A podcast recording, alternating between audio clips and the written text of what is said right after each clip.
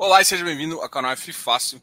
A gente aqui está mais um F Fácil Entrevista. E hoje eu vou conversar aqui com Alexandre Bolsoni para a gente falar um pouquinho sobre o LVBI, um fundo de logística bem famoso da casa VBI Real Estate. E eu queria agradecer primeiro o Alexandre por participar aqui do canal, já é a segunda vez a gente tem essa informação de qualidade vinda do gestor. Essa, essa informação é muito importante para vocês. Mostra também uma transparência aí do, do pessoal da VBI que sempre prontamente gosta de conversar com vocês. Obrigado, Alexandre, e seja muito bem-vindo aqui ao canal. Obrigado a você, Diogo. Mais uma vez, um prazer sempre falar aqui com você. E está à disposição aí dos, dos ouvintes que estão nos assistindo para tirar eventuais dúvidas e esclarecimentos aí do, do LVBI. Não, show de bola. A primeira coisa que eu queria comentar com, com você é sobre em relação à questão de vacância. Né? Acho que vacância é um detalhe bem importante e vocês sofre, acabaram sofrendo no, em alguns outros ativos, mas com o portfólio que vocês montaram, pensaram no portfólio, vocês passaram isso e já conseguiu até nesse momento que o pessoal está chamando de crise, conseguiu realocar muitos players aí e ainda já pensando em expansão, já pensando em novidades aí. Bom, é isso. É um, um, dos, um dos pilares que a gente sempre fala aí do, do, do VBI logístico é ter um portfólio líquido, né? Líquido e resiliente. São duas palavras que a gente usa bastante, uh, que a gente gosta. Uh, e como que a gente vem montando, montou aí já um portfólio de mais de um bi e meio aí de valor, uh, é um portfólio que esteja localizado, vai, nas principais praças do, do Brasil, né? A gente procura estar 50% aqui em São Paulo e os outros 50% diluídos nas outras principais praças em ativos de altíssima qualidade, né, que a gente chama de classe A. Hoje, uma, quase 95% dos nossos ativos são denominados classe A. E por que isso? Né? Qual é o objetivo disso? Para que o ativo esteja, esteja alugado o máximo de tempo possível, 100%, né? E em mercado bom, a gente tem um ganho de valor, né? Conseguir subir o valor de locação, que é o momento que a gente vive hoje, o mercado está muito demandado. E em momento de ruim, momento de crise, momento de saída de inquilinos, a gente consiga sofrer menos, seja trocar o inquilino ou seja sofrer menos numa crise a gente consiga manter os inquilinos num, valor razoável. A gente teve alguns desafios aí, final do ano passado, principalmente nesse primeiro semestre, que foi as, algumas saídas antecipadas, né, rescisões antecipadas de contrato, por coincidência, dois contratos da DHL, é, que, a gente, que, a gente, conseguiu, de certa forma, aí, repor uh, rapidamente, vamos chamar assim, os inquilinos. Né? Uh, a gente tinha também alguns outros espaços vagos que a gente já sabia quando a gente comprou o ativo de Itapevi, que acho que são os três principais casos aí que vale a gente pena comentar um pouquinho como é que a gente passa a nossa cabeça de estratégia e como que isso se, uh, se apresenta na, na, prática nos ativos. Né? Acho que o caso mais emblemático foi a rescisão antecipada da DHL lá em Araucária, né? na região metropolitana de Curitiba, Curitiba. Uh, que foi um ativo que a gente havia comprado aí no, no, no final de 19 e no segundo semestre de 2020, a DHL fala para a gente que vai embora do ativo. Né? A gente não esperava, né? a DHL saiu do, do, ativo, porque ela tinha o principal cliente dela final, acabou não renovando o contrato que ela tinha, né? acabou não, não uh, renovando o contrato de, prestação de serviço que eles tinham lá. E ela chegou para a gente: olha, eu, tenho aqui 20% da área, mas eu não tenho mais uso para o galpão inteiro, vou ter que devolver. Então aí que a gente começou, a gente não gostaria, tentamos reverter, acabou não sendo possível. E aí tem algumas estratégias que a gente tem, assim, que, agora que a gente faz? A gente, qual foi o grande problema? Vamos trabalhar para alugar, né? Acho que aí se provou um pouco, assim, um pouco da estratégia que a gente tem. A gente gosta de ter contratos de locação, onde a gente tem uma previsibilidade, mesmo nos contratos típicos, né, aquele que pode ser rescindido, uh, uma previsibilidade de até um ano de, um ano de contrato. Isso quer dizer, seja com aviso prévio ou com multa, que a gente acha que um ano a gente deveria sempre repor um inquilino, né? A gente não tem impacto financeiro uh, para o cotista e para o fundo. Naquele caso, era um aviso prévio de 12 meses, ou seja, a partir do momento que ela me avisa que vai sair, ela é obrigada a ficar mais um ano dentro do imóvel pagando aluguel normal. Tá? E nesse período, seis meses depois, a gente conseguiu uh, alugar para Magalu, né, pagar mais Magazine Luiza, e até tirar um pouquinho mais de suco, um pouquinho mais de retorno aí para o cotista com a negociação que foi feita. Né? Um dos grandes desafios naquela negociação foi antecipar ainda mais a saída da DHL, ele precisava ficar até em agosto a gente negociou com ela para sair em abril, né? Que a gente, como eu falei, a gente fez algumas reformas, que foi uma pequena expansão inicial que a gente fez para o Magalu, então a gente incrementou 5 mil metros quadrados a mais lá no ativo de Araucária, e a gente assinou um novo contrato com a Magalu durante o período de aviso prévio de cinco anos com uma expansão.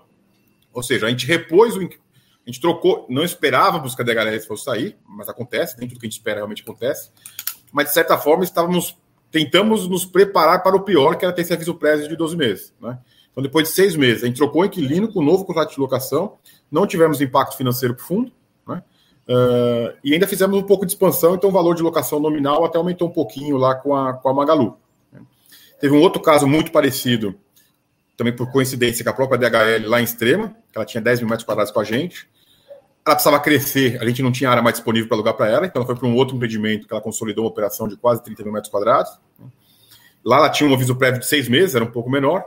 E também durante esse período de seis meses, a gente conseguiu realugar para um novo inquilino, porque é infracommerce, um inquilino que a gente não tinha, é, também, que ainda não, não tivemos impacto financeiro com essa nova alocação. Hum. Uh, tivemos também uma, uma questão interessante, que é o ativo Itapevi, que foi um pouco da estratégia de aquisição que a gente teve também no final de 19, na mesma época do Araucária, que o principal inquilino do, do condomínio logístico ia sair, ocupava 10 módulos, né? Era ativa logística. Então, o grande desafio era realugar esses 10 módulos vagos, que é quase metade do empreendimento, num período aí de 6 a, 6 a 9 meses, que era o período que ela ia sair. Então a gente demorou um pouquinho mais do que a gente imaginava. Lá teve um pequeno. A gente gostaria de ter feito isso uma, uma, uma alocação mais rápida, mas aí a crise pegou um pouquinho, porque são inquilinos menores. Mas hoje a gente está aí com 100% locado lá. Então a gente conseguiu, dentro de um portfólio, da estratégia que a gente tinha de investimento, que era montar um portfólio líquido e resiliente, acho que são três, quatro, três, quatro eventos aí nesses últimos 12 meses, não esperados, né? Dois deles não esperados, um a gente já sabia, era o risco do negócio. A gente conseguiu repor os inquilinos, de hoje que a gente tem uma taxa de vacância do portfólio em torno de 2 ou 3%, que é só uma área disponível lá no ativo Aratu, que ficou pronto agora em maio. Né? Então, o móvel ficou pronto em maio, já sai quase 50% locado, que é o, Galpão 1, os outros um pouco menos de 50%, a gente imagina alocar aí relativamente bem. Mas é importante também lembrar que hoje a gente não tem a vacância financeira é zero, né? o seu impacto financeiro dessa, dessa vacância de Aratu não é, que é uma negociação com o vendedor, onde ele, a gente complementa durante 24 meses da aquisição, ou seja, até junho de 2023. A gente tem todo esse prazo para alugar esses 50%. A gente não espera que aconteça esses 24 meses, vai ser muito menos. Né? Então a gente conseguiu aí estratégia comercial de aquisição dos ativos e também escolher né, os bons ativos em condições que a gente achava boas para o fundo, eh, ter esse portfólio resiliente e líquido. Então, acho que esses dois, três eventos que tivemos aí acho que por enquanto a gente tem conseguido provar que o portfólio é resiliente e líquido. Não, show de bola. Aqui eu estou colando o timeline, mais ou menos, uh, da, das alocações pós-terceira emissão. A gente teve uma conversa aqui, eu acho que no início de janeiro, e essa conversa foi bem legal, que a gente uh, conversou sobre o portfólio e tudo mais. E acabou que na época você estava com um caixa até um pouco maior, depois vocês terminaram, fizeram essa aquisição agora de Cajamar. E como é que está essa a gente viu, às vezes, uma dificuldade um pouco de achar bons produtos, né? Eu acho que isso foi uma reclamação geral de vários gestores e tudo mais. Como é que vocês enxergaram essa, essa estratégia pós terceira missão? Assim, falou, olha, não, pô, Diogo, é, aconteceu bem, a gente aconteceu, conseguiu achar bons produtos ainda no meio dessa de toda essa muvuca aí. É, acho que vale até a pena voltar um pouquinho, porque assim, a gente é, começou o trabalho da terceira o, objetivo desse fundo, se a gente pegar o, o prospecto lá do, da, primeira oferta do IPO, a gente sempre tinha um objetivo de fazer o fundo crescer, até chegar pelo menos algo em torno de 2 bi aí, porque o 2 bi, na verdade, o objetivo é ter um fundo com portfólio que também, além de ser líquido e resiliente, seja diversificado. Geralmente, um, literalmente um fundo, né, de diversos ativos. A gente acha que uma, uma diversificação boa por ativo seria algo, nenhum ativo deveria representar muito mais que 10% do fundo. Porque vai que o imóvel fica vago em algum momento, ele não tem um impacto tão grande na cota. Literalmente uma, uma estratégia de fundo e não de imóvel específico. Então a gente vinha nessa estratégia que a gente colocou aí no timeline do fundo, no histórico. A gente fez a primeira oferta em 2018, fizemos uma alocação em dois ativos, foi relativamente rápida, né? já estava identificado. Fizemos uma segunda oferta lá em 2019, fizemos a alocação do capital de acordo com o que a gente imaginava. E aqui que deu um pouco de errado, vamos chamar assim, que a gente demorou um pouco mais do que a gente esperava na terceira oferta. Né? Então a gente começou a trabalhar na terceira oferta, lá para o mês de, de, julho, agosto do ano passado, que era no meio da pandemia. Né? A gente já tinha a percepção que a pandemia seria favorável para o segmento logístico, porque o e-commerce, a questão do e-commerce antecipou muito com a, pandemia, a gente fez há cinco anos e cinco meses, vamos pegar um pouco dos slogans do passado aí, mas assim, o, a pandemia acelerou muito a questão do e-commerce, né? todo mundo começou a comprar pela internet de um jeito ou de outro, né? acho que grande, não todo mundo, mas a grande maioria utilizou e viu que funciona, né? Quebrou um pouco de preconceito. Então, aí o mercado também percebeu isso, a gente pegou, a gente, nós fizemos a, a captação aí no, finalizou em outubro, né? E na época aí a gente estava trabalhando num pipeline que chegava aí de 800, 900 milhões de reais, né? A gente tinha, a gente não abriu esse pipeline no, no, no, no prospecto, justamente que era um momento de muita agressividade, muito capital sendo investido no segmento logístico, né? E a gente via naquela época alguns proprietários rescindindo o contrato de compra e venda, pagando a multa e vendendo para o dia seguinte mais caro para um outro comprador, né? Então a gente não achava que era uma briga que valia a pena entrar. Então a gente quis esconder um pouquinho o que a gente estava negociando, justamente para o pessoal, às vezes, uma negociação que não está todo mundo ciente, tentar esconder um pouco o que a gente estava negociando. Então esse foi o primeiro ponto. Né? E o que, aconteceu um pouco aí quando a gente conversou em janeiro, que era o desafio que a gente tinha, né? Uh, talvez a primeira aquisição, tinha dois ativos lá em outubro, novembro, né? Tinha dois ativos sendo trabalhados em auditoria, uh, e esses ativos a, a gente achou alguns problemas na, na, nossa auditoria, na, na diligência para concretizar a aquisição, acabaram aparecendo alguns problemas que a gente achou por bem não comprar esses ativos, que poderia ser um risco futuro para o fundo. Né? A gente poderia ter comprado alguma coisa antes, poderia, mas a gente brinca assim, eu não compro imóvel, eu invisto em imóvel. Né? É um investimento nosso, pessoal, que a gente é cotista do LVBI, da gestora, que é um trabalho de longo prazo, e principalmente dos cotistas, né? Não está lá para comprar imóvel, está para investir com resultado de longo prazo. Então, naqueles meses ali de novembro, dezembro, que a gente esperava já fazer alguma aquisição, a gente acabou declinando ou postergando um pouco algumas aquisições por problemas encontrados em alguns ativos. Né? E aí, em janeiro, como a gente falou, pô, o que está acontecendo? Falou, ó, o que a gente imaginava, né? Assim, em vez de acontecer a aquisição dos ativos de maneira linear, a um no mês 2, um no mês 3, um no mês 4, um no mês 6, pós encerramento da oferta, a gente imaginava que iria acontecer de forma uma pancada lá para. Tá até, acho que a gente consegue fazer em até seis meses, mas vai ser tudo lá no final. Né? Tudo fevereiro e março que daria os seis meses que a gente imaginava. Fevereiro, março e abril que daria os seis meses. Em fevereiro acabou acontecendo, né, que foi a primeira aquisição, que está aí na, nesse, nesse, histórico, que foi a aquisição de dois ativos. Né? Uh, e aí a aquisição barra investimento de acordo com a estratégia que a gente tinha. Né? Então, assim, tem ativos líquidos, diversificação geográfica e diversificação por ativo. Né? O primeiro foi ativo Jandira, que é dentro da região metropolitana aqui de São Paulo, né? Jandira, Barueri, bem dentro da, daqui de São Paulo. Para quem não conhece, aí está 20 quilômetros da, da Marginal Tietê. Tá? Uh, então é um ativo super estratégico para a DHL, né? A gente já vinha tentando achar um ativo parecido para a DHL com essas características para a DHL há uns dois, três anos, né? A gente estava tentando viabilizar alguma pré-locação de algum ativo. A gente acabou perdendo esse negócio para o vendedor, no caso foi a GLP. Né? Mas um ativo que estava, já vinha trabalhando em auditoria desde do, do ano de dezembro, novembro do, do, ano anterior, a gente vinha trabalhando forte com ele e a transação acabou acontecendo em, em fevereiro, junto com o ativo Betim, que é um ativo que hoje é da Amazon, muito bom, dentro da região metropolitana de BH, que foi nosso primeiro investimento lá, né? É uma região muito boa, com pouca disponibilidade de galpão, como é Jandira, ou seja, a gente gosta de investir é onde é difícil fazer galpão. Né? Por quê? que você controla um pouco a oferta concorrente que está por vir. Né? E na outra ponta, a gente gosta de investir onde é difícil produzir galpão e onde a demanda é muito grande. Né? A principal região de demanda hoje em dia uh, aqui em São Paulo é na região metropolitana de São Paulo, então a gente quer estar aqui. E BH é uma região com uma potencial e-commerce muito grande que a gente queria estar e escolher um ativo correto. Então essas aquisições aconteceram, foram um investimento aí de pouco mais de 300 milhões, são 305 milhões de reais. E aí a pergunta que veio depois foi, pô, mas a gente pagou 180 milhões aproximadamente em dinheiro com caixa do fundo e carregamos uma dívida de 120 milhões. Aí a pergunta foi, pô, esses caras estão loucos, né? tá cheio de caixa, do, do, sem dinheiro no caixa do fundo e ainda mantém uma dívida, por que não comprou tudo em dinheiro e quitou a dívida? Justamente que a gente continuava, vinha trabalhando, continuava trabalhando num pipeline até maior do que os 500 milhões que a gente tinha né, disponível da terceira oferta. E aí, que que a gente, aí justamente que atrasou um pouco mais que a gente imaginava, gostaria, mas foi para fazer de forma diligente a aquisição, né, de forma pragmática e não não causa, assim, não atropelar um pouco as coisas para ter um resultado talvez melhor no curto prazo, mas que lá na frente pode dar problema, né? Tiveram duas aquisições, né? A, a primeira foi o que a gente chama de ativo Aratu, que fica lá na região metropolitana de Salvador, no município de Simões Filho, uh, que é um mercado que a gente gosta muito, né? Dentro da região Nordeste, a gente entende aí que tem três grandes mercados que a gente sempre olha, já vem olhando há alguns anos, que é Salvador, ah, Recife e Fortaleza, na né, região metropolitana dessas três cidades, três capitais, três maiores, ah, onde são os maiores mercados.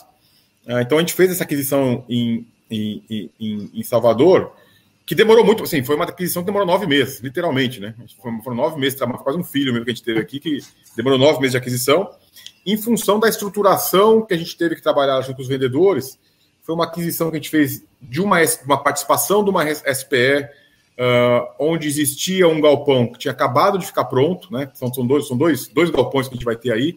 Esse que está na foto no canto superior direito é o galpão 1, né? Mas naquele platô, naquela área mais de terra ali ainda, já está em construção hoje, mas é um, é um, um, um galpão 2, que são 65 mil metros quadrados, que aí é um BTS para B2W, contrato típico, né? Então, de novo, assim, a gente é, fez a aquisição, que a gente pagou um pouco mais de 80 milhões de reais à vista, então a gente alocou o capital, e tem, no, tem 20, um pouco menos de 20 milhões de reais, que é uma dívida que também a gente assumiu. Mais uma vez a gente assumiu uma dívida uh, nesse caso, porque era uma dívida muito barata, era IPCA mais um e meio, assim, é, é, é, uma condição muito boa. Muito boa. É. E tinha ainda 90 milhões para desembolsar, que é o Galpão 2. Então a gente, de, de novo, pensando muito mais no médio e longo prazo do que no, no imediatismo, né? Talvez o cotista, e a gente entende, e respeita, ah, compra logo para subir o dividendo logo, que é o dividendo. Mas assim, a gente prefere talvez sofrer um pouquinho no começo e ter uma garantia, assim, mitigar o risco do médio e longo prazo, que a gente está fazendo esse pagamento somente quando a obra anda e com grande pagamento no final quando fica pronto. Né? Não, não, precisa antecipar o dinheiro. Eu prefiro segurar o dinheiro em caixa, rendendo CDI, que renderia menos do que a remuneração que a gente tem combinado com o vendedor, mas tem uma segurança maior, um seguro que a gente está fazendo. Né? Então a gente está fazendo um seguro aqui para o fundo, para a gente que é cotista, nessa, nessa, nessa, nesse desembolso. Né? Então, a gente, a gente, depois dessa aquisição ainda, a gente manteve lá 200 milhões, um pouco mais de 200 milhões de caixa, ou seja, se eu tivesse feito essas duas aquisições à vista, eu já tinha estourado a minha alocação. então, assim, mas é porque, porque a gente fez esse pagamento e manteve também a dívida em Aratu? Porque finalmente a gente concluiu, recentemente, agora no mês passado, a aquisição do ativo Cajamar, né, que a gente vinha trabalhando também desde o ano passado, que é uma estruturação também que demora, é um ativo, um ativo em desenvolvimento, em construção, então uma, uma, uma estruturação de, de, documentação de compra um pouco mais complexa. A gente quis deixar estruturado, que a gente pode eventualmente espera se fazer, que a, gente fez um pagamento de 50% no, no mês passado, que foi o sinal. Os outros 50% é, é uma estruturação de dívida. A gente espera fazer uma estruturação de um CRI ou coisa parecida lá, na, lá no Abitse, na entrega do imóvel, para alavancar e dar um pouco mais de retorno para o ativo e também para o cotista. Então deu um pouco mais de trabalho. Aí no, final da transação, a gente teve que esperar aí quase 45, 60 dias, porque a BR Properties, que é a vendedora, tinha uma dívida corporativa, isso é público, né? Mas assim, tinha, tinha uma dívida corporativa que esse, dava esse imóvel em garantia, então teve que tirar a dívida dela, teve que chamar a CBR. Então, assim, teve alguns acontecimentos que a gente não imaginava que demora tanto que acabaram acontecendo. Então, de prática é o seguinte: a gente demorou muito mais, assim, um pouco mais, muito mais, assim, a gente esperava acabar em até seis meses, a gente fez a conta, o prazo médio estava dando seis, tá? demorou dois ou três, assim, seria quatro meses a mais do que a gente imaginava. Né? A gente acha que, de certa forma, gostaríamos que fosse diferente, gostaríamos, né? A gente tentou, do lado da VBI, mitigar esse problema que a gente não esperava. A gente deu uma, uma um desconto, uma isenção durante quatro meses de parte da taxa de gestão daquele capital que a gente não tinha alocado para mostrar alinhamento. Né? Mas a gente preferiu é, seguir o pragmatismo e a disciplina de investimento do imóvel ao invés de atropelar alguma, algum processo de aquisição que poderia gerar problema futuro para o fundo e para o cotista. Acho que esse é o, é o que aconteceu. Então, de prático, demorou um pouco mais, mas a gente conseguiu entregar um portfólio hoje daquilo que a gente imagina que é seria o melhor portfólio possível de acordo com a nossa estratégia. Né? Cada um tem uma estratégia de investimento, mas dentro da estratégia que a gente quer ter, como eu falei, um portfólio líquido, né? a gente tem portfólio de excelentes especificações técnicas, nos melhores mercados. Né? 50% tá, aproximadamente está aqui em São Paulo, né? dentro da região metropolitana, que é o Raio 30, onde tem mais demanda e menos oferta. A gente vai ter aproximadamente lá 25% uh, ah, do nosso portfólio em extrema, que foi nosso primeiro ativo. Tá? Uh, acho que se descer mais um aí, até fica melhor, Diogo. Eu lembro de cabeça que tem um gráfico que eu gosto bastante, que, eu, que é esse do meio aí, né? Uh, assim, que é, que é, um pouco a diversificação por ativo e, e, e por região. Né? Uh, se não me engano, até, até no próximo, desculpa, agora não tô... Assim, tem quase que 50% dentro aqui de São Paulo, tá? 25% aproximadamente lá em Extrema, né? E os demais, que vai ser uh, Araucária, Betim e Aratu, vai estar em torno entre 5% e 10% cada um aí, de forma a diversificar essa por região uh, em ativos de muito boa qualidade, e como a gente falou, que já prova um pouco da liquidez, como a gente falou no começo da conversa, que se o inquilino sair, aluga. Né? E aí, principalmente, a gente conseguiu, com um pouco de pragmatismo e resiliência também, o pessoal cobrava muita gente, pô, não vai alocar, não vai alocar, não vai alocar, a gente conhece, podia ter feito, gostaria de ter feito mais rápido, mas preferiu sofrer um pouquinho nesse período para montar um portfólio redondinho daqui para frente. Melhor sofrer três ou quatro meses aqui e ficar três, quatro anos com o portfólio montadinho, redondinho. É, essa foi um pouco a nossa estratégia dessa da última alocação aí, tá? Foi o grande desafio. Legal. É, aqui, ó, tem, tem duas coisas que eu gosto sempre de, de, de, frisar aqui. Na alocação, por exemplo, por contrato, você tem uma visão que você tem quase 70% típico, isso prova realmente o que você sempre fala em relação ao portfólio. Você tem uma pequena parcela atípico e esse, esse retorno sobre o capital, né? Que, você, que o pessoal às vezes também chama de cash on cash, né? Que você, você vai colocando, à medida que você vai colocando, você vai é, recebendo. É, eu queria que você explicasse um pouquinho, principalmente, que eu acho que na, na alocação do, do, da, do Cajamar tem um pouco disso, com uma estratégia que ele tem uma rentabilidade um pouco maior na obra, porque talvez o risco seja maior, e aí depois que ele vai, a, a, o aluguel é um pouco mais em linha com o mercado, que eu acho que é 7,3, alguma coisa assim. Eu queria que você falasse um pouquinho dessa, dessa aquisição. Claro, claro. Falando um pouco dos contratos, né? Assim, a estratégia inicial lá atrás, que a gente montou o fundo, tem as apresentações, a gente, e a gente já falou algumas vezes também, a gente gostaria, assim, que se fosse um balanceamento entre típico e atípico, algo em torno de 50-50, tá? Uh, por quê? Vai. Uh, o atípico te dá uma proteção maior para um período, para o downside, período ruim, então você está mais protegido, tá? Mas a gente não gosta do atípico, porque a gente acha que o momento é tão bom, assim, a gente vem de um momento muito bom para o segmento logístico, que a gente gosta do típico justamente para negociar um aumentozinho maior do aluguel. A gente achava que alguns ativos que a gente comprou, o aluguel estava abaixo de mercado, tá?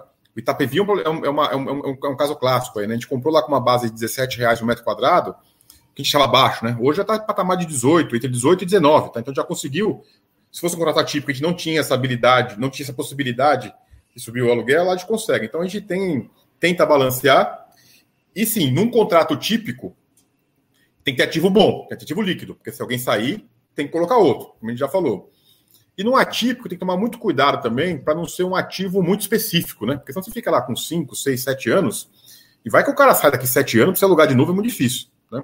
Então, nos contratos atípicos que a gente tem, que é lá em Extrema com a Ambev e o Dia por Cento aqui em São Paulo, eles são atípicos, mas são centro de distribuição, se ele sair, entra outro também, tá? Então, assim, é uma coisa que sempre olha na hora de investir no atípico. Né? Com relação à remuneração sobre capital, a gente coloca aí, porque a gente tem dois ativos em desenvolvimento, né? Como eu falei, o primeiro é o, é é o galpão, é o G2 lá de Aratu. Então, conforme a gente vai desembolsando o, o, dinheiro que a gente tem em caixa ainda durante são 90 milhões de reais que a gente vai desembolsar conforme a obra anda, né? Então, em cima desse capital aí, tem uma remuneração combinada lá com o vendedor, tá? Uh, que é o mesmo caso uh, de Cajamar. A gente pagou 50% no último mês, né, no último mês de agosto, vamos pagar 50% quando a gente recebeu o imóvel lá no segundo trimestre de 2022. Como é que funciona? Né?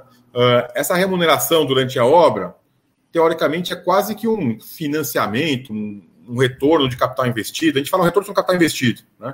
Assim, eu tenho quase que um financiamento que a gente combinou lá durante o período de obra de 7,3. Né? A gente olha essa remuneração como sendo mínima. Né?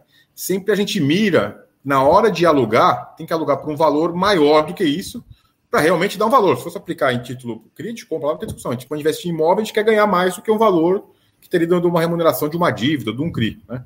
Então a gente tem 7,3 durante o período de obra. Né? E aí, para mitigar, a gente comprou um imóvel em desenvolvimento e sempre tem o risco da locação. Né? Então, tem que ter risco, tem que ter um pouco de retorno. Como é que a gente mitiga o risco se dá alguma coisa errada? A gente combinou que 12 meses depois da gente receber o imóvel, depois da entrega, ainda a gente tem uma remuneração combinada que a gente estima em torno de 7,5%. Tá?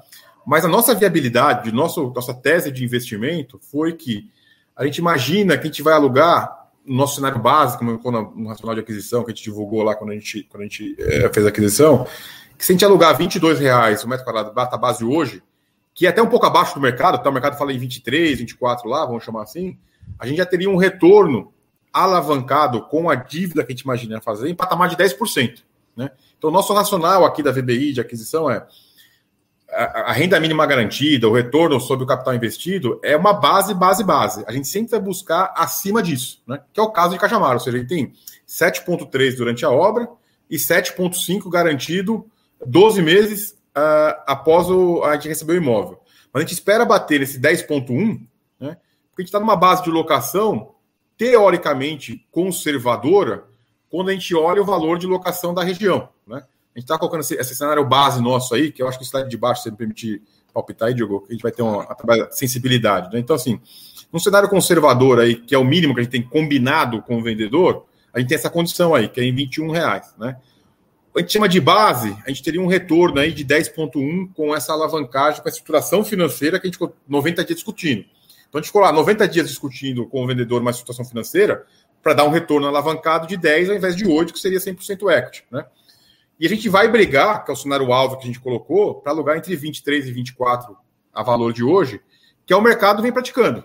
Né? Então, assim, esse é um pouco do risco-retorno que a gente imagina. Então, a gente fez investimento no imóvel em desenvolvimento, talvez o melhor mercado hoje, é o mais demandado que é Cajamar, é mais famoso, todo mundo procura ter área de galpão lá, protegendo o, o fundo e o cotista no final do dia, com uma estruturação de remuneração sobre o capital, como a gente colocou, acordada com o vendedor, e onde eu posso ganhar um pouquinho mais de suco. Então, se deu tudo errado, eu tenho uma proteção lá com o vendedor. Né? E onde que a gente vai brigar aí para ganhar um pouco mais de retorno para o cotista? Primeiro, a gente já combinou de fazer uma estruturação através de dívida, né? então já vai dar um pouquinho mais de retorno, uma, uma, uma alavancagem dá um, um ganho uh, para o negócio, e vão brigar para alocação. Né? O cenário base aí é 22, mas se pegar os gráficos aí do, das empresas de consultoria, estão falando 23, 24, num cenário conservador moderado ali, tá? Cenário otimista, o pessoal já fala em 25. A gente não quer ser muito otimista, mas assim, acho que entre 22 e 23 é um cenário bem. O cenário da nossa base é 22, né? Mas hoje, se alguém alugar 22, eu não alugo, não. Eu brigar por 23 por 24. Legal. Primeira coisa que eu queria comentar com vocês é que parabéns por esses, esses, é, esses fatos relevantes, né? O fato relevante, o que você está falando aqui, eu só estou mostrando aqui, pessoal, porque é um fato relevante. Tá, tá, tudo que ele comentou, assim, tá muito interessante de, de, de de explicar aqui, né? Eu, eu, queria que você explicasse um pouquinho do racional, uh, por exemplo, do, do, da, da, avaliação que vocês fazem um pouco dessa questão de custo do terreno e de custo de terraplanagem, para falar um pouco do custo de reposição. Eu acho que é, em, quando você fala de método evolutivo ali, eu, eu, acho que o pessoal tem um pouco de dificuldade de entender um pouquinho, principalmente de galpão, que às vezes o preço, o custo do terreno é, acaba sendo tão importante quanto o custo é, da, da, da, da, do terreno, do, do, do, terreno não, desculpa, da construção mesmo. Né? O terreno fica quase pau a pau. Às vezes até, pode, você me corrija se tiver alguns casos, inclusive, que o terreno custa mais mesmo, né? E aí não sei como é que tá Cajamar. Eu queria que você explicasse um pouquinho esse acional e, e o que, que, vocês acham, uh, por exemplo, que é praticado na região, que você tem visto e em relação a esses valores, assim. É, acho que o, custo de reposição, para conceituar todo mundo aí também, dentro da nossa estratégia de investimento, análise dos investimentos, é um dos principais itens, porque eu não quero pagar por um galpão muito mais do que custa para produzir. Por quê? Vamos supor que eu pago 3 mil reais no metro quadrado, numa região que o pessoal constrói por dois, a chance do valor de locação cair é grande, porque se eu tenho um concorrente que custou dois, ele vai ter muito mais margem para baixar preço, se precisar brigar por preço, do que eu, né? Assumindo que a rentabilidade tem que ser parecida. Então a gente sempre, quando a gente faz alguma aquisição, a gente, o preço que a gente acorda, ou assim, o preço que a gente propõe é muito. tenta chegar muito próximo do preço de reposição. Né? Vou te dar um exemplo. A gente comprou Itapevi lá, que é um caso que a gente gosta muito, assim, pagamos R$ 2.400 no metro quadrado. Não faz. Né? Não, não faz outro por R$ 2.400 R$ 2.400 no metro quadrado. Vai custar R$ 2.800, R$ 3.000 no metro quadrado. Né? Isso também se aplica aqui em Cajamar. Uh, começar pela parte mais fácil. Né? Hoje, uh, só a gente olha muito no, no, segmento logístico, tem dois custos que a gente brinca. Né? Primeiro é o custo uh, de chegar até um platô, que é a mesa de bilhar ou a mesa de jantar. Né?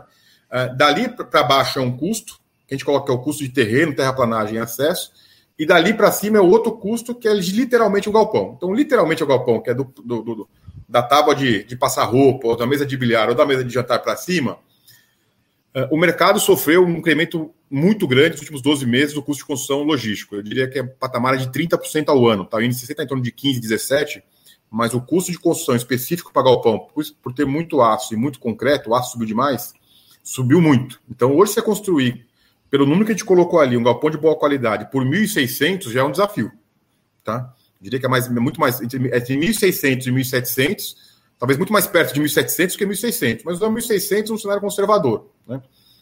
E o que muda muito aí é esse 1.400 que a gente colocou, que é o custo de terreno, terraplanagem e acesso. Usualmente, tá? Uh, grandes números aí, e, e, aí tem que tomar muito cuidado. Ah, mas o terreno em Cajamar custa R$ 1.400 o metro quadrado? Não. Né? O terreno em Cajamar, se perguntar o preço pedido lá, vai ser 250, 300 reais o metro. E aí começa uma interpretação que é boa a gente explicar, que a gente não consegue escrever, mas sempre é bom conversar para a gente explicar, né? por isso que é bom a gente estar tá aqui. Geralmente, assim, uma conta simples, tá? Para um terreno de 100 mil metros quadrados bruto, né, que a gente chama de montanhoso tudo mais, a, grosso, cada terreno é um terreno, por isso que é bom analisar, né? Ele, você vai conseguir fazer metade dele, que seria o platô. Porque você pega aquela parte de talude, né? Geralmente é montanhoso. Então, de 100 mil, você vai fazer um platô de 50 mil, 60 mil, depende muito do terreno. De maneira simplista, vamos assumir que é 50%, né? Se o terreno de 100 mil metros quadrados em Cajamar, por exemplo, a gente vai fazer 50 mil de platô, que é onde realmente você consegue colocar o galpão. Geralmente, e aí o galpão dentro do platô, geralmente ocupa entre 50% e 60% no máximo, em função da área de docas, da área de manobra de caminhões, que é tão importante quanto, e muita gente valoriza demais isso. Muita gente não vai para um galpão que é o famoso peru no pires, né? Imagina um peru no pires que não, não funciona, né? Então, indo nessa. É um slogan que o pessoal usa aqui, ó, isso aqui é um peru no pires, não adianta, né? Não vai funcionar. Então, indo nessa conta, eu pago 300 reais no metro quadrado no terreno. Se eu fizer no terreno bruto, se eu fizer em cima do platô, eu vou dividir por dois, né? Vou fazer vezes dois. Ele vai custar 600 reais no metro quadrado em cima do platô, tá? E vai custar 1.200, e vai custar 1.200 reais o metro quadrado em cima da construção, que é a área vendável. Né? Então depende muito do terreno e para chegar nesse custo de 1.400, a gente tem que colocar também né, o custo de terraplanagem. Né? Para você montar esse platô, você tem que gastar terraplanagem, dependendo do terreno, muito, muito. ou menos. Né? Às vezes, questão de acesso, né? Às vezes tem um terreno, como é o caso de Cajamar, que é na beira da pista. Aí é mais fácil. Mas às vezes está um quilômetro da estrada, você tem que construir uma via de um quilômetro. Né? É 3 mil reais um metro linear de uma pista hoje. Então, é, mil metros são 3 milhões de reais. Né? Então a gente sempre olha aqui, nesse custo de terreno, terraplanagem e acesso, o custo para deixar, deixar aquele terreno X pronto. Né? Então, se a gente coloca esse custo do terreno, o custo de terraplanagem e o custo de acesso com o custo de construção, a gente chega fácil em Cajamar hoje a 3 mil reais o metro. Outra coisa que a gente coloca aí é o custo do dinheiro durante esse desenvolvimento. Né? Ah, no caso de Cajamar aqui, também isso é uma questão pública, a, a, a BR Properties comprou esse terreno há quase quatro anos atrás. Né? Então ela comprou o terreno lá atrás, tem um custo de capital durante esse período. Né? Ela começou a fazer terraplanagem há um ano atrás, então ela já botou dinheiro há um ano atrás para começar a fazer terraplanagem e começou a construção há dois, três meses atrás. Então tá, já tem um dinheiro, um custo de capital dela lá, que a gente chama aí desse custo de capital no desenvolvimento de 300 reais no metro quadrado. Então, nessa conta aqui de Cajamar, a gente chegou de forma aproximada. Alguns terrenos podem ser um pouco mais baratos, um pouco mais caros, tá? Mas ficaria entre 3 e 300 reais no metro quadrado do galpão. Então, aí quando a gente paga lá 3,450, a gente entende que é muito difícil alguém produzir, assim, quase impossível, tá? Produzir a R$ 2.500 o metro quadrado em Cajamar hoje. Tem que achar um terreno muito barato, muito platô, fora o risco, né? Então a gente conseguiu pegar, comprar um preço. Ah, pode produzir por 2.800, 2.900? Pode. Mas tem o risco da obra subir, que no caso a gente não tem, né? Tem o risco de atrasar uma aprovação, que no caso a gente não tem. Então tem, o, tem todo o risco de desenvolvimento. Então, quando a gente olha esse tipo de aquisição, a gente compara muito o preço que a gente comprou com o custo de reposição, para não ter um prêmio muito grande, para não dar muito lucro para o vendedor, né? E até no, cenário de, de, de, proteção mesmo, se alguém consegue produzir como concorrente, para tentar ser o preço mais justo e o melhor negócio possível para o fundo. É, isso, é bom. Uma coisa que eu, que eu, acho, que eu acho legal, que, que, que você comentou aí, é, e assim, como racional, como investidor, eu fico pensando assim, o próprio o próprio aumento do INCC, aumento do custo de construção, ele acaba gerando uma barreira grande de entrada, né? Então, assim, uh, vamos supor que aumente mais 30% aí. Você tem, no mínimo, aí mais 100 reais aí que você vai aumentar nesse custo aí. Então, cada ano que passa também, a mão de obra ficando mais cara, e, e, esse, não só a mão de obra, né? A mão de obra também, você falou do custo de construção, mas a construção, não só material, como mão de obra também ficaram bem caros, assim. Então, isso gera uma proteção também, né? Você olha. Como é não, sem dúvida. É, sem dúvida, assim, acho que a, gente olha assim, a gente está, no momento que a gente está hoje, a gente tem uma pressão, teve uma pressão inflacionária muito grande de custo, uh, não, não, tem jeito, isso de certa forma vai refletir no valor do aluguel, isso é, é importante, né? ou seja, uh, o, o, ativo, os bons ativos tendem a se valorizar, a gente acredita nisso, né? investir em bons ativos tende a se valorizar no médio e longo prazo. Né? Por quê? Cada vez mais custa mais caro para produzir, você não vai vender abaixo do preço de custo, né? Porque você vai vender uma coisa mais barata do que custo, não faz sentido. Né? A gente tenta comprar o mais próximo possível do custo. Mas falar que alguém vai vender abaixo do preço de custo, tem que ter algum motivo específico, é muito difícil. Né? Então, com esse aumento de custo aí, e é muito difícil baixar custo, né? Baixar, baixar, assim, é, é, é complicado. Isso deveria se refletir de certa forma no aluguel, né? Que a gente tenta, vai tentar ganhar isso no futuro, que é o aluguel ser ajustado é, com a, com a, com a inflação, né? Ou seja, a gente deveria ter um ganho nominal dos aluguéis aí num segmento onde está muito demandado, falta, de, falta oferta, né? Falta para locação em algumas regiões já, e existe essa pressão de custo. Ele deveria ter esse, esse reflexo no aluguel e lá no cotista final, no, no dividendo distribuído mês a mês. Isso. Aí entra uma pergunta até do, do, do, do, Vai pelos Fundos do Barba aqui, que é uma, uma pergunta que eu também que eu queria alinhar justamente para chegar nela. Como é que então é as perspectivas de. Vamos falar, porque o problema é o seguinte: o que eu, o que eu vejo é que em algumas regiões é, tem uma pressão de aluguel mais forte, que é, inclusive, regiões que são tão importante. Até eu escutei em Extrema, as, Raio 30, aquele last mile ali, tem uma pressão boa de venda, mas isso não está tão geral. Eu queria saber, assim, realmente, você vê, tipo, a, a, a, vacância, você até citou no começo da live também, o pessoal tem absorvido, toda vez que lança um, um produto, a absorção está vindo bem forte. E você vê o, o, a média saindo daquela casa dos 20, 22 e aumentando um pouquinho. Como é que você enxerga é, essa questão uh, do patamar ali para 2022? É, é, é, uma coisa assim, é, é, é, super simples, a gente vai no detalhe, tá? Mas assim, é a lei da oferta demanda, não tem jeito, né? Assim, hoje o mercado logístico está muito demandado, né? Assim, a, a, a pandemia aí acelerou o crescimento do e-commerce absurdamente. E com o crescimento do e-commerce, as empresas precisam de mais área disponível para entregar o mais rápido possível para nós, consumidores. Ninguém aceita mais esperar 10, 15 dias para receber nada em casa. Né? Assim, a grande disputa aí dos, dos grandes players do e-commerce é para entregar no mesmo dia já. Né? Já começou uma coisa que acontece lá fora, no exterior, tem aqui no Brasil.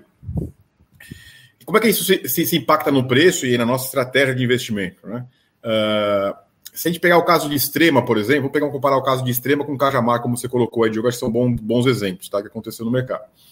Extrema, a gente está lá desde 2014 investindo e foi o primeiro ativo no, no, no fundo do LVBI em 2018. Né?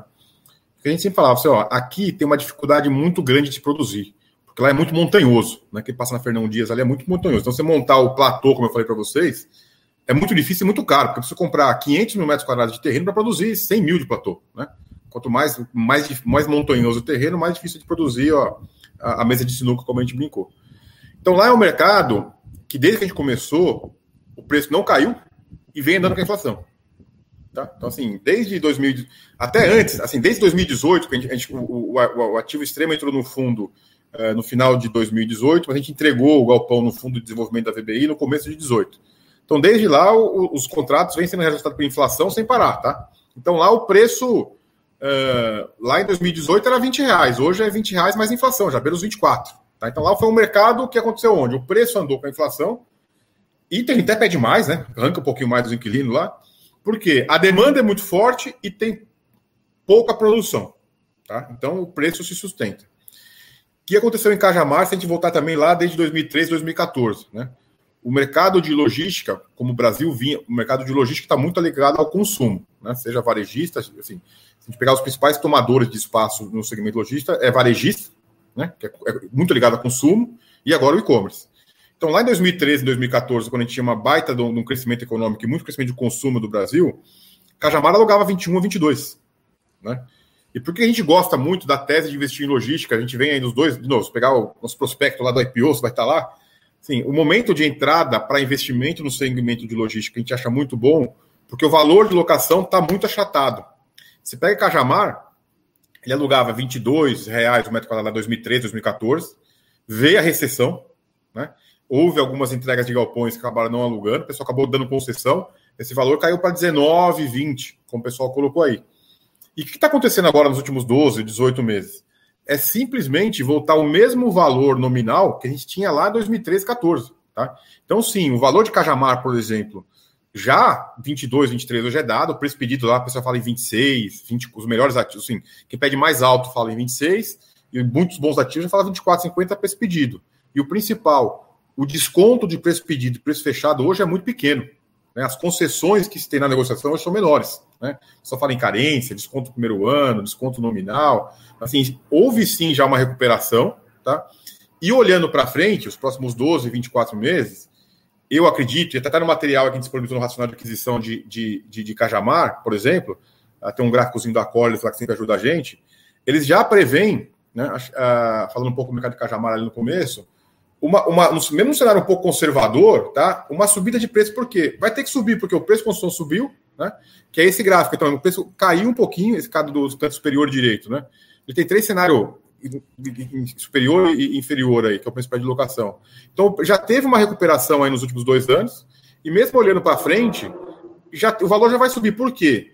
A demanda é muito forte, né? A produção tem, tem muita produção para Cajamar esse ano? Tem. Vão se entregar, vai ser entregue esse ano ainda uns 600 mil metros quadrados em Cajamar. Nossa, é muita coisa, é. Mas 500 mil, aproximadamente, já sai pré-locado, a gente entrega alugado. Então não entra oferta nova, né? Então a, a gente acredita nisso, as, as, empresas colocam isso que o preço vai subir, tá? E não é que vai subir, ah, vai bater recorde, não. Só vai recuperar o que foi de, de 6, 7 anos atrás. Tá? Então a gente acha que o momento pro segmento é realmente de apreciação do valor de locação. A gente vai para Guarulhos, por exemplo, dentro do raio 30, o preço pedido lá já é 26, 27 para galpão de, baixa, de alta qualidade. Por quê? Não tem. Né? Então você consegue puxar preço no mercado uh, sem oferta. É mais fácil. Ninguém vai subir preço quando tem muita coisa disponível. De novo, a gente volta, porque como eu falei um pouquinho atrás aqui, é oferta e demanda. Né? Hoje a oferta é baixa, o que está sendo produzido é alugado, muitas vezes pré-locado. Então, quem quer tem que pagar o que o proprietário. É o mercado mais favorável ao proprietário do que foi de 2014 a 2018. E, e vamos pensar. Aí, duas coisas que eu queria, por exemplo, pensar. Isso reflete também na, no patrimônio do fundo, né? Porque eu imagino que, por exemplo, quando você faz grande parte desses laudos, eles são com base de fluxo, e aí você tem um preço de metro quadrado projetado de, de, de é, comparativo maior, e aí você projeta um fluxo considerando um, um, um, aluguel assim, e, e, uma demanda que vem constantemente sendo criada, então, assim, imagino que isso ganha patrimonial, então isso ganha é, valor, né? E isso pode ainda não estar tá refletido na cota. Como é que você enxerga essa questão, entendeu? Tipo assim, além da cota estar tá barata, o, o, o, que o mercado está enxergando é assim, pô, esse, esse, ativo tem uma valorização potencial muito alta, Entendeu? É, é isso que eu queria também que desse sua opinião, entendeu? Porque eu, às vezes eu olho assim e falo assim, cara, tem ativos aqui que estão num preço patrimonial que eu acho que não faz sentido, mas outros têm uma apreciação muito interessante ainda que não está no preço, entendeu? É, eu queria que você. É, isso é uma coisa super importante e acho que todo investidor, investidor deveria olhar que no final do dia o fundo é um combinado de diversos ativos. Né? Então vamos olha muito bem os ativos que estão lá dentro e não só o dividendo do mês ali, né? Ele pode, estar, pode estar um pouco mais alto do que o que seria mercado ou um pouco mais baixo, né? Tem um potencial ganho ou um potencial queda. Uh, então, assim, a gente acredita que o nosso portfólio foi, foi está sendo construído em regiões onde deveria haver uma apreciação de valor no médio e longo prazo. Por quê? É uma, são regiões no raio 30 de São Paulo, em Extrema, que a gente já falou, em Salvador, em Curitiba ou Belo Horizonte, em Betim, onde é difícil produzir. Então, o terreno não perde preço. Né? Eu nunca vi terreno baixar preço na minha vida. Assim, tem 20 anos no mercado imobiliário, eu nunca vi terreno baixar preço. Né? Terreno uh, não abaixa preço. O custo de construção tem inflação. Então, assim, existe pelo menos uma apreciação com a inflação. Deveria existir, para imóveis bem localizados né? e de boa qualidade. Imóvel ruim, que não tem manutenção, ele perde valor mesmo, vende como depois. Mas, assim, então, olha muito o fundo. Isso acaba se refletindo no valor patrimonial das cotas, não tem jeito. Né?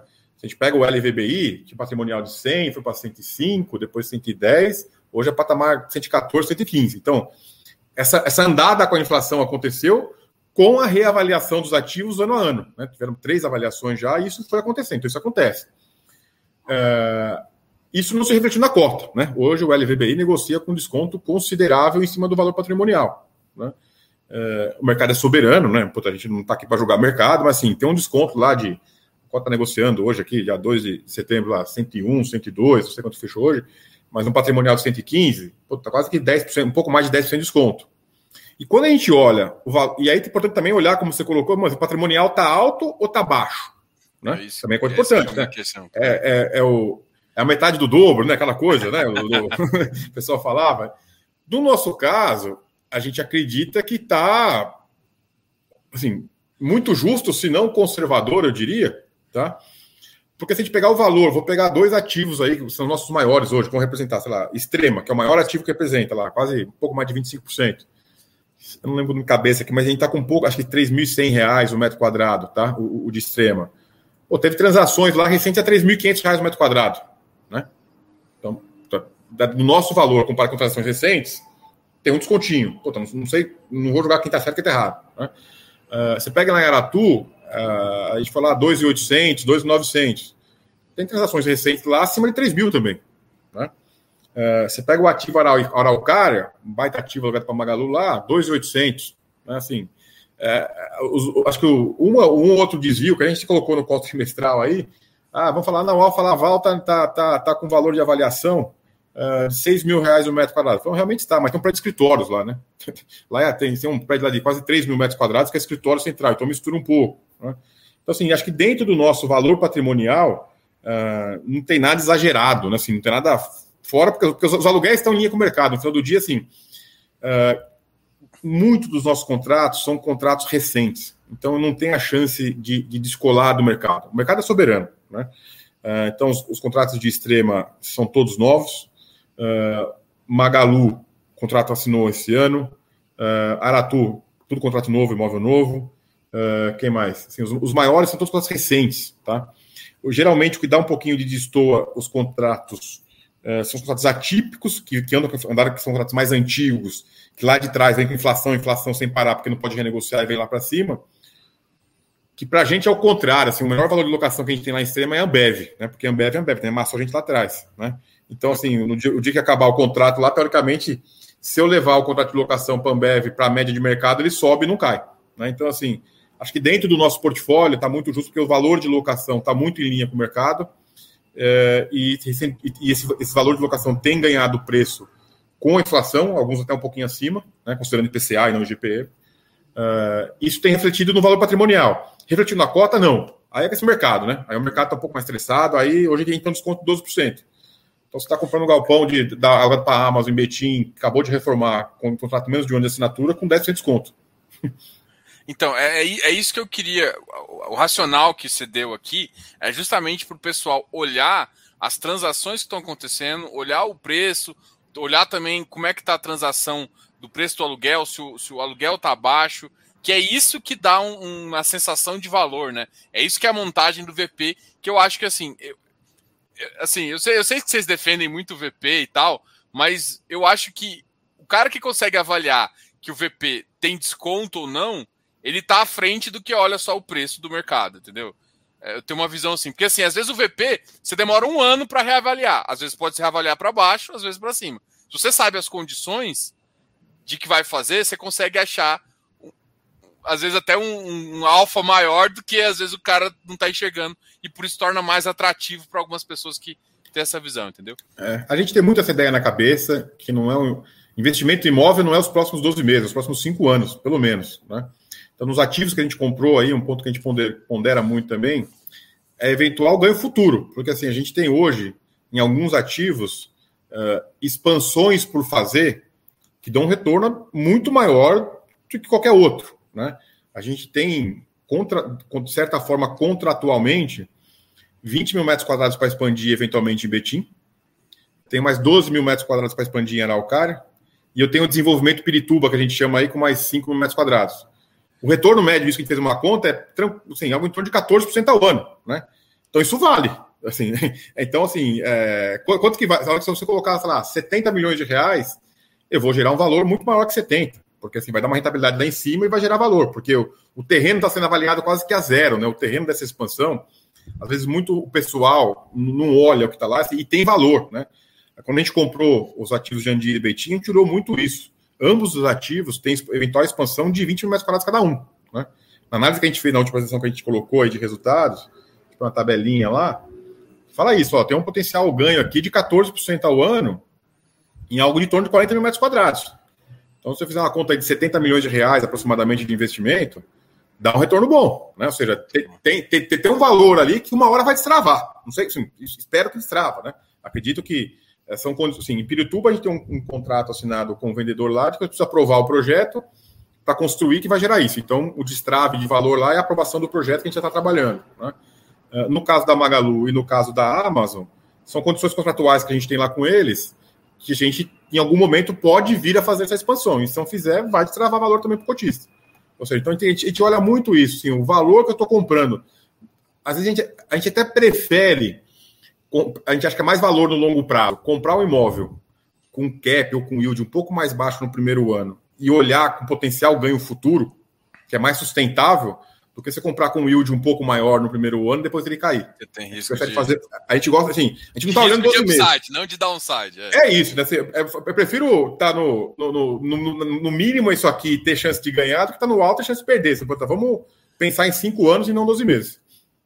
Essa é a visão. E assim, é, eu, é, essa visão que eu queria passar para o cotista, aí entra uma pergunta aqui que eu vou fazer em termos de duas, né? Uma pergunta aqui, até do Vai Pelos Fundos, ele tá. O, o Barba tá bem animado aqui. E aqui, a, podemos ter uma sobreoferta? E a minha segunda pergunta é: você falou bastante de consumo, né? E essa é uma dúvida também, porque assim, a gente falou do, dos upsides, eu vejo realmente o mercado tem se comportado bem. Mas aí a gente tem um ano que vem que é um ano de eleição eu, eu só queria que você, assim, dessa visão sua em relação a como é que você acha que está atrelado o consumo, que é o grande driver da, da economia futura, em relação a isso, né? Porque, igual você falou, pô, não, tô, não vou ter que olhar para quem compra galpão, quem aluga, não está olhando para onde eleição, está olhando para daqui a quatro anos. E como é que você enxerga? Pô, mas o consumo tá bem, não tá? E aí a gente entra nessa segunda pergunta aqui que eu quis encaminhar, que tipo, são, são os possíveis problemas. O que, que é? Pô, será que não tem sobre oferta ainda não continuar? Você até já mencionou um pouquinho que, pô, já está entregando assim. Mas como é que você enxerga esse ano de 2022, né? Sobre esse ponto de vista, algum risco de sobre oferta, algum risco do consumo? O que você enxerga para o ano que vem? Assim, ah, tipo, a, a taxa está interessante. É, vamos lá. Com relação aí o, o consumo que está ligado com a oferta e a demanda, acho que está para a gente fazer um apanhado bom aí nessa linha de raciocínio. Uh, a demanda por galpões está muito ligada ao consumo. Tá? É, ah, é só a empresa varejista ou e-commerce que ocupa galpão? Não, a gente tem a Ambev lá com a gente, que tem 60 mil metros quadrados, então tem aqui um, tem a parte da indústria, a gente tem a Alfa Laval, também assim, existe outros tomadores de galpão, né? O mundo sempre existiu e vai existir galpão para outros segmentos que não só o consumo, vamos chamar assim. Uh, mas o grande, o grande uh, tomador de novo espaço, historicamente, aí, nos últimos 10, 15 anos, aí, dentro do Brasil e fora do Brasil, vou falar do, do, ano de, não os últimos cinco, mas os últimos cinco anos antes dos últimos cinco, uh, os últimos dez anos antes dos últimos cinco, tinha sido muita questão do consumo. Quanto maior o consumo, mais espaço você precisa para armazenar, mais demanda para o galpão vai existir. Né? Então, acho que até 2016, 2017, vamos chamar assim para arredondar aí, tinha essa questão do consumo. Né? Por isso que o mercado, quando o Brasil estava crescendo muito, o consumo crescia muito até 2013, 2014, a demanda subiu, os valores subiram, não tinha produção. Quando a demanda caiu com a recessão, começou a sobrar um pouquinho de galpão, o, o valor se estabilizou, né? como a gente falou no começo da conversa. O que, que mudou? Uh, então, isso, isso tem uma relação. Ah, pô, se essa economia crescer menos, se tiver menos consumo, teria impacto na absorção de novas áreas de galpões? Teria, se a gente não tivesse o efeito do e-commerce. Tá? O que a gente vê é que aí compensa, não é compensa, né? aumenta muito a demanda por galpões, é a substituição, um pouco, vou chamar assim, do consumo físico pelo e-commerce. que aí a necessidade de galpão é muito maior. Né? Então, assim, o que eu vejo olhando para frente? Por mais que o consumo, o que eu quero dizer com isso, por mais que o consumo possa vir a diminuir com uma crise, vamos chamar assim, de, de PIB, não crescendo e tudo mais, o crescimento do e-commerce vai manter a demanda aquecida tranquilamente para os próximos dois anos, assim, porque eu acho que a gente acredita, acho que é, muito, é um negócio que veio para ficar e a gente está muito longe ainda, a participação do e-commerce no nosso cotidiano, comparado com os outros países, ainda é muito baixo. Né? Pega, vamos pegar os números aí de, de, de vendas da Magazine Luiza, que são públicos que é fácil. Vai. Eles, eles dobram as vendas de e-commerce ano a ano. Né? As vendas sobem 30%, mas o e-commerce dobra. Né? Então, ela precisa de muito mais áreas para e-commerce de armazenagem do que para loja física. Tá? Então, eu acredito que, olhando para frente, é um segmento deveria se beneficiar de um crescimento. Ah, porque pode dar errado? Ah, o crescimento econômico não existe. Mas só da transferência do consumo físico para o e-commerce vai manter a demanda aquecida. Num cenário onde o consumo aumenta, aí é o, aí, aí, falta galpão e aí o problema é, é, é outro. Né? Aí é a, fa, é a, falta de oferta. E aí por que, que tem essa questão, que é sim uma preocupação nossa, as regiões um pouco mais distantes, pode sobrar galpão? De novo, uma questão sempre assim, é oferta e demanda. A gente acredita que as maiores demandas estão próximas aos principais centros urbanos. Por quê? Onde está o consumo, onde está o e-commerce. Né? Voltando ao racional da coisa. E hoje em dia, ninguém aceita mais esperar mais que um, um dia para receber nada em casa. Né? Assim, hoje, um dos diferenciais que os e-commerces têm é, é, ter o produto disponível, ter preço e prazo de entrega. É, é, é simples o e-commerce, não tem, não tem jeito. A gente vai no site A, B, C ou D, tem o produto que a gente gosta, está com preço bom. O diferencial é se ele entregar amanhã ou daqui uns, uma semana. Para que, que eu vou esperar uma semana se posso receber amanhã? Né? Uh, eu já comprei um pouquinho mais caro de um site do que do outro, porque um demorava 10 dias, outro demorava dois. Né? Isso faz um ano atrás. Paguei, não tem problema. Né? É uma diferença de preço que eu estava disposto a pagar. Então, assim, nessa linha, qual é o nosso racional? A demanda deveria existir mais próxima dos centros urbanos, onde a gente investiu até agora, em ativos de boa qualidade e onde é difícil produzir para não ter muito concorrente. Tá?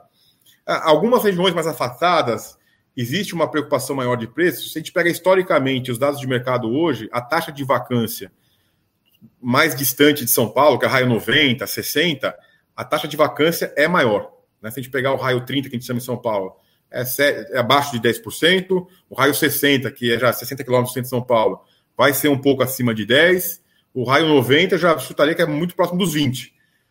Aí você fica até sem poder de negociação com o teu inquilino. Porque, puta, se tem um concorrente do lado, você vai disputar por preço para baixo. Eu gosto de disputar preço, eu gosto de brigar com o meu cliente para subir preço, não para baixar preço, não para dar concessão. Então, assim, é difícil falar onde vai sobrar ou não, porque depende muito de quanto vai ser produzido. Para mitigar esse risco, a gente gosta de estar numa região onde é difícil produzir e não tem demanda. É simples, só é difícil fazer, né? Você encontrar o galpão certo na hora certa e o preço correto. Mas, assim, é, é, é, a preocupação do logístico é assim: em algumas regiões, a produção é muito fácil, né? tem muito terreno. A gente gosta de estar onde não tem muito terreno para produzir. Legal. É, eu, eu, quero conversar do, do, do, até do, do ativo ali da, da Alfa Laval, mas antes tem uma pergunta aqui que eu achei bem legal também. Eu tô falando, vai, o, o Barba tá bem empolgado. Não, assim que é bom. Vai pelos fundos. Não, mas é legal, então é isso que eu, eu achei. Eu gost... Peraí, eu peguei a certa? Ah, peguei. É, é basicamente assim: os fundos ainda não partiram para aqueles galpões menores dentro da cidade é, para aquela entrega final, como no anterior. Tipo, é, é, duas questões, né? O last mile, só que tem dois last mile. Às vezes o pessoal consegue ter um last, last mile um pouco maior e aqueles menores galpãozinhos. Isso é que, que, o pessoal até vê isso no exterior vai, é mais clássico. Você acha que isso vai chegar para gente e ou já chegou e, e, isso faz parte ter no fundo? Porque assim, eu imagino você como gestor, você quer assim, você tem igual você falou, você, você sofreu pra caramba em relação a alocar um, um valor X. Daí você vai comprar vários galpõezinhos de 30 milhões e tal, para um, um, patrimônio que quer ser 2 bi, é, tá 1.4 quer ser 2, eu acho que começa a ficar mais complicado. Como é que você enxerga isso para o seu patrimônio? Você enxerga, faz sentido entrar nesses é, é, pequeno, esses, esses, pequenos ativos assim e tal? É, vamos lá. É, vamos, talvez bem rapidamente falar o que é o tal do last mile aí, que todo mundo fala, né? Assim, acho que tem alguma, a gente vai conhecer na turma já aí, dos operadores logísticos.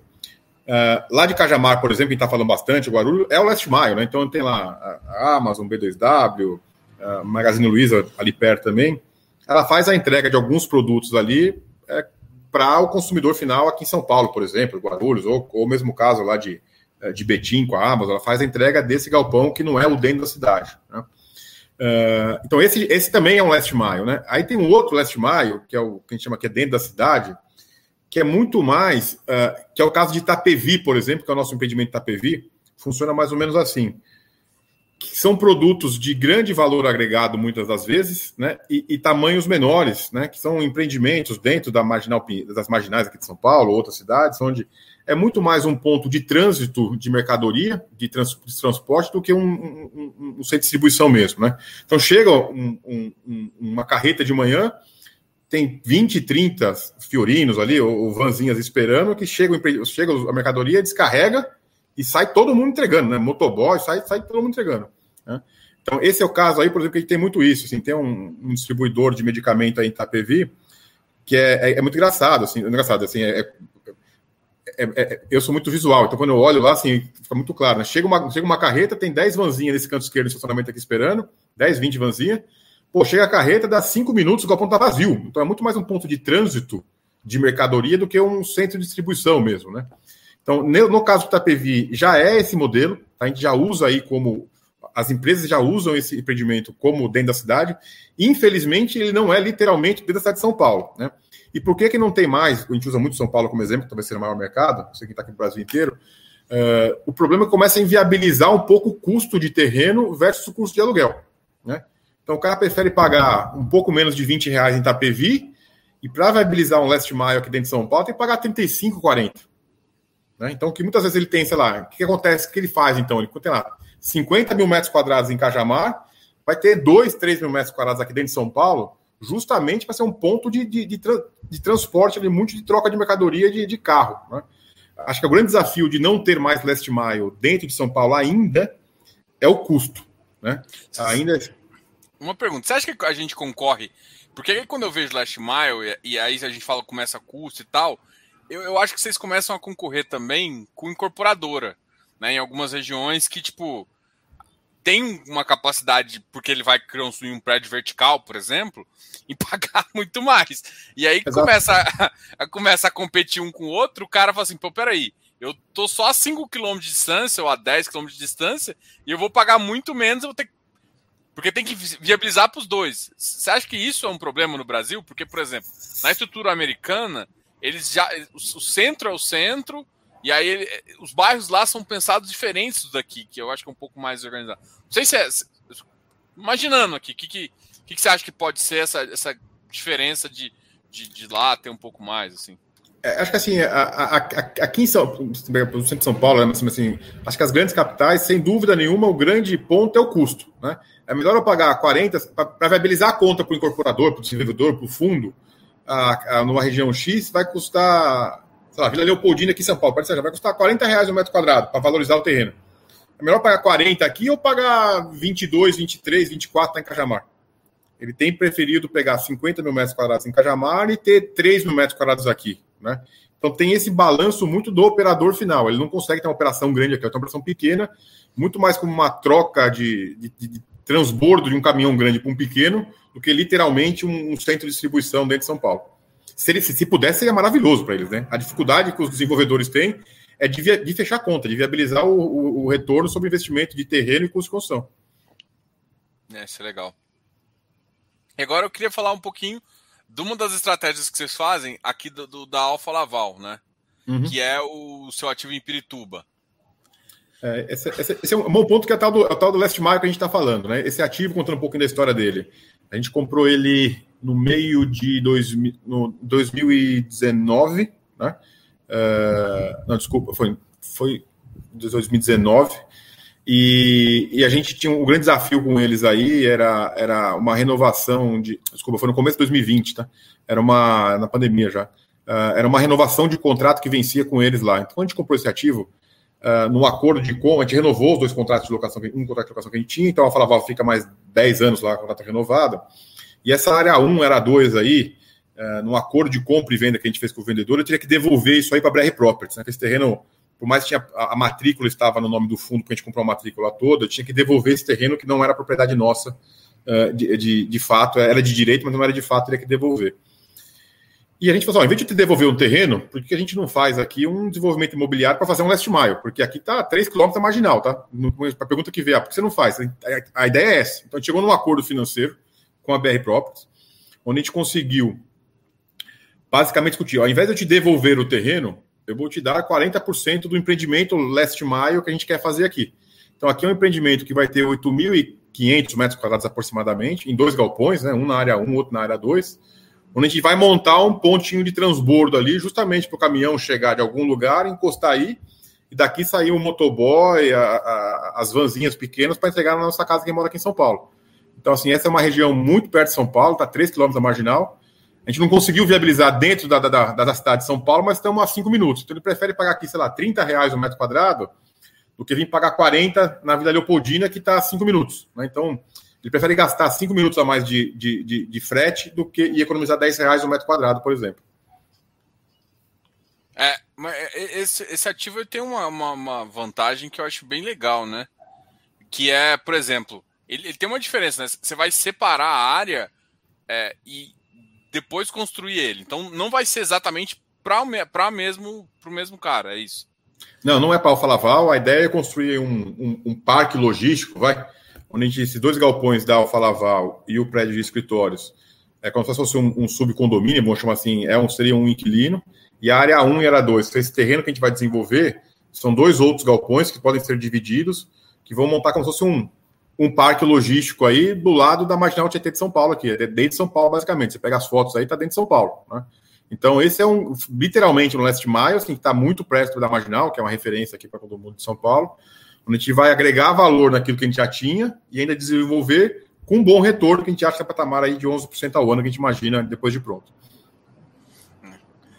E eu acho que isso é o principal, né? Você sempre conseguir é, gerar esse valor aí para o seu cotista.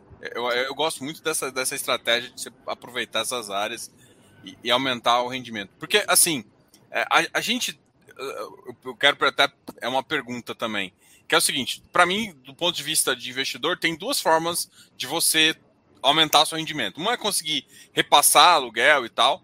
Tá no momento positivo, então a gente imagina que isso tem, tem conseguido. E o outro, uma outra forma é um pouco de desenvolvimento, alguma coisa assim, que vai te dar uma tira um pouco maior e parte da tira fica por você estar tá aumentando o valor patrimonial do fundo e outra parte é porque ele está fazendo uma rentabilidade melhor ali e aumentando. Como é que você enxerga quão importante cada parte para um fundo, assim, tipo, um fundo consegue uh, se, se, travar muito, fazer esse, esse, esse, rendimento aqui só através dessas, dessas capitalizações de, de aumentar a área e melhorar a área? Uh, qual, qual que é a visão? Qual que é o, não vou perguntar o mais importante, né? Mas o que, que você acha que é, como você vê essa, essa matemática de importância, entendeu? É, é, é, exatamente assim. Uma é análise macro, outra é análise micro, vamos chamar assim. No macro, se o mercado está bom, a gente vai surfar o mercado, vai brigar para subir preço, né? que é o que vem acontecendo aí. Mas por que não, como a gente faz chamar de análise micro, poder incrementar isso com um trabalho de gestão ativa, né, que é a famosa gestão ativa, dentro de um fundo, de um fundo imobiliário logístico, um fundo imobiliário de tijolo. Né? Então, quando a gente, a gente comprou, investiu nesses ativos, gente, todos eles a gente olhou, tá bom, tem algum potencial futuro, tem algum upside nesses ativos? Né? Faz parte da nossa análise. E a gente entendeu, alguns deles a gente comprou justamente porque tinha, que é o caso de Pirituba, a gente já estava de olho nesse terreno, é o caso lá de Betim, que tem uma expansão, né? é o caso de Araucária, que já tinha uma expansão, a gente não imaginava que fosse usar tão cedo, nem esperava, não esperava que a DHL fosse sair.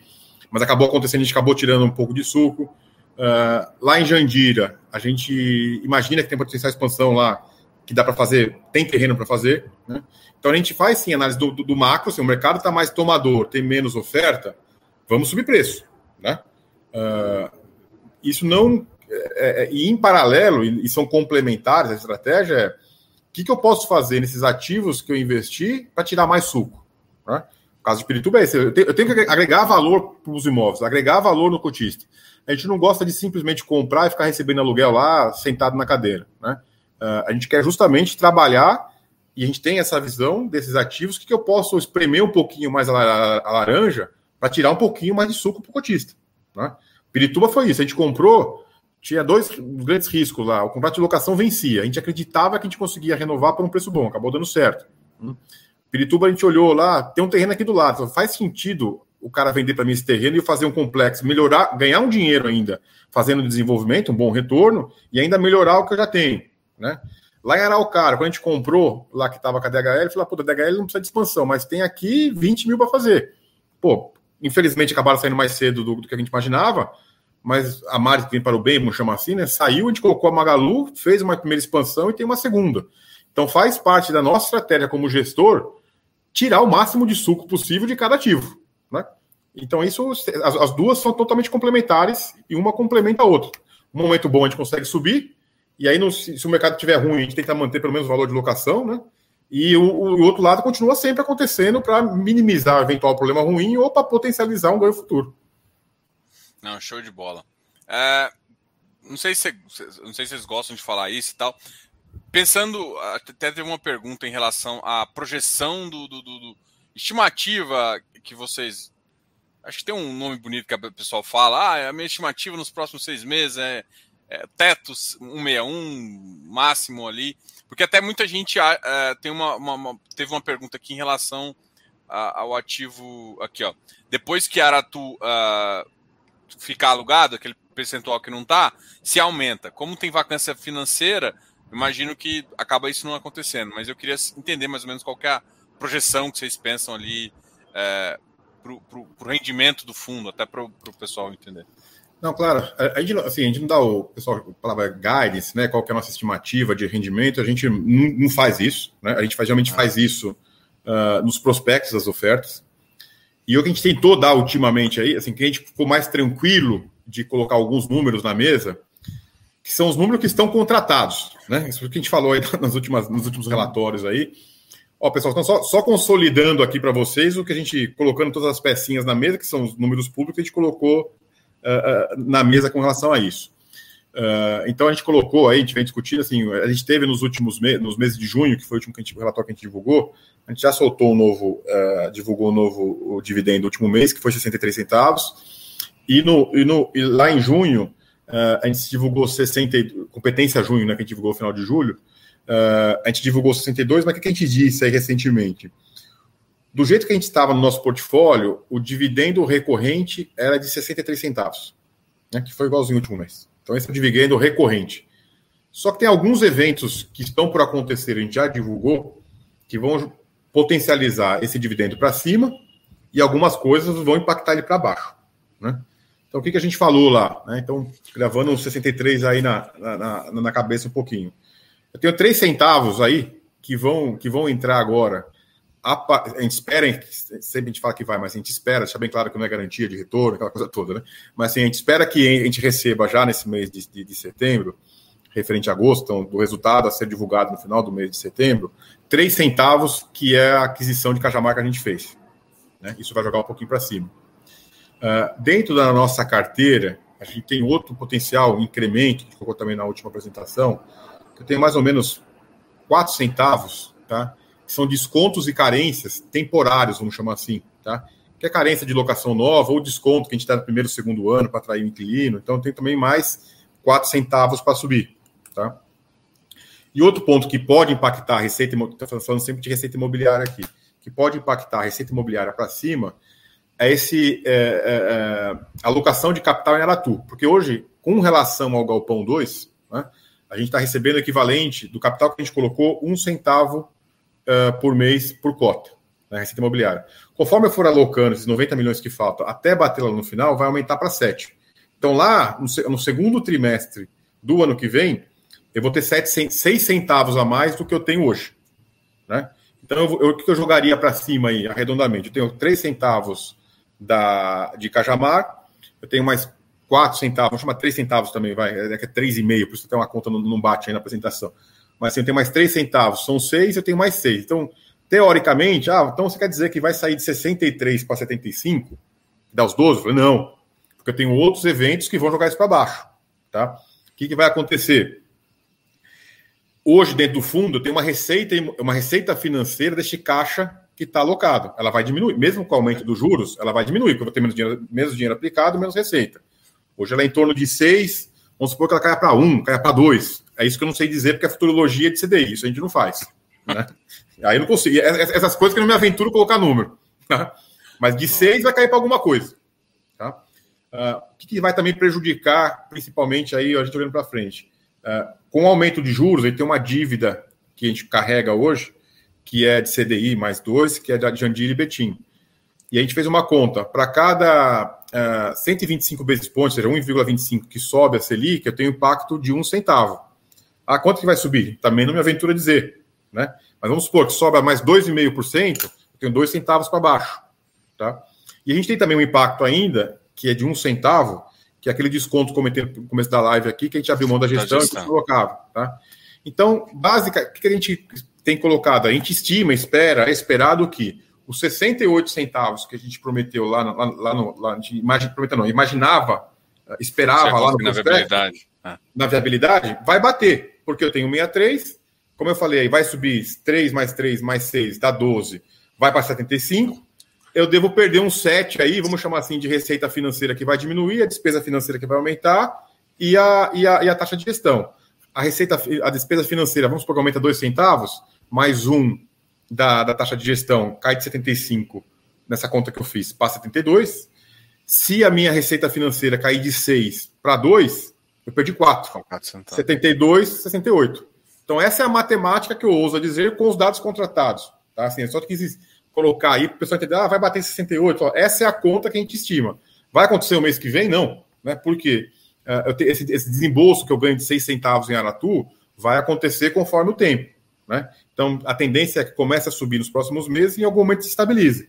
Aí tem, tem, tem ajuste de inflação que pode acontecer, que dentro desse valor que a gente não está considerando, seja, tem algumas variáveis aí que não consegue garantir. Mas, assim, a base está dada para aquela estimativa que a gente fez lá atrás, do 68, acontecer. Acho que é isso que é o que é importante.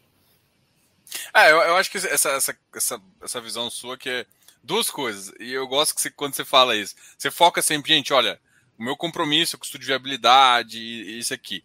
Primeiro, você, cotista, olhar estudo de viabilidade antes de entrar numa oferta.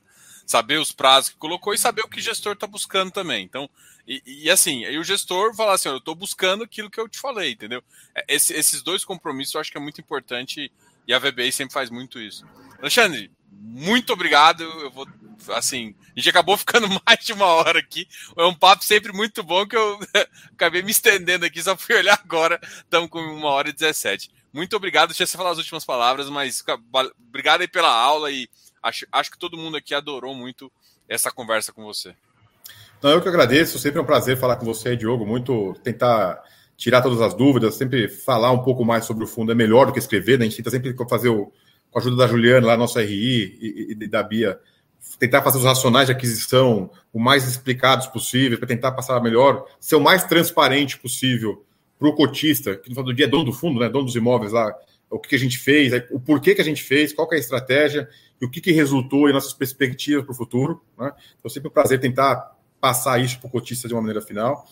Uh, se ainda surgirem qualquer dúvida, está à disposição lá no site do RI, do LVBI, vbilog.com.br, tem acesso ao nosso RI também, qualquer coisa que precisar. E sem precisar, também estamos à disposição aqui, bater um papo com você e tentar contribuir um pouquinho aí com o seu canal.